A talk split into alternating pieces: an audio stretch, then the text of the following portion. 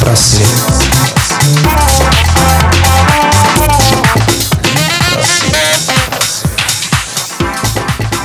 Всем привет! В эфире программа «Лид Просвет» и я ее ведущая Репина Юлия. Какие же события произошли на этой неделе в литературном мире прошлого?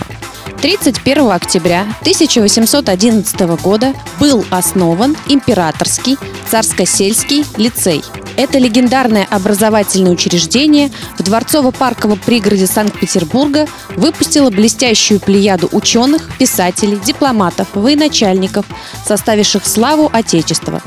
В их ряду выделяется имя Александра Сергеевича Пушкина, воспевшего в стихах «Лицея день заветный» и посвятившего многие проникновенные строки друзьям отрочества и юности.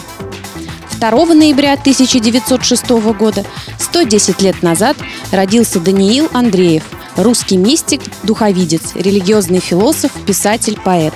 Он оставил после себя поразительное и не имеющее аналогов в русской или мировой культуре наследие – религиозно-философский и метаисторический трактат «Роза мира». 3 ноября 1887 года, 129 лет назад, родился Самуил Яковлевич Маршак – советский поэт, переводчик, писатель и редактор. А 3 ноября 1895 года, 121 год назад, родился Эдуард Багрицкий, советский поэт и переводчик. Об эрудиции Багрицкого ходили легенды. Его феноменальная память хранила тысячи поэтических строк. Остроумие поэта не знало пределов. Он был не только хорошим поэтом. Багрицкий был также блистательным переводчиком Роберта Бернса, Томаса Гуда, Вальтера Скотта и многих других.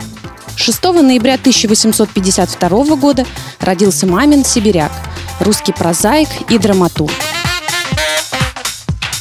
А теперь возвращаясь из прошлого в настоящее анонс. В ночь с 4 на 5 ноября в Москве пройдет четвертая всероссийская акция «Ночь искусств», под девизом «Время создавать».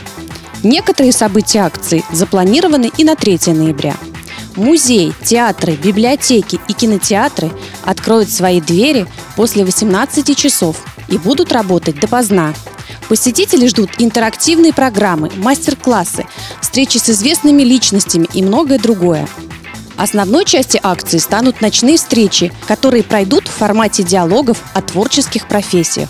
О своем участии в них заявили режиссеры театра и кино, художники, артисты цирка, сценографы и, конечно же, писатели и поэты. Они расскажут гостям акции о своем творческом пути, о роли искусства в своей жизни и людях, вдохновивших их заняться творчеством. На этом все. Читайте книги и слушайте Лид Просвет. До новых встреч на Студ FM.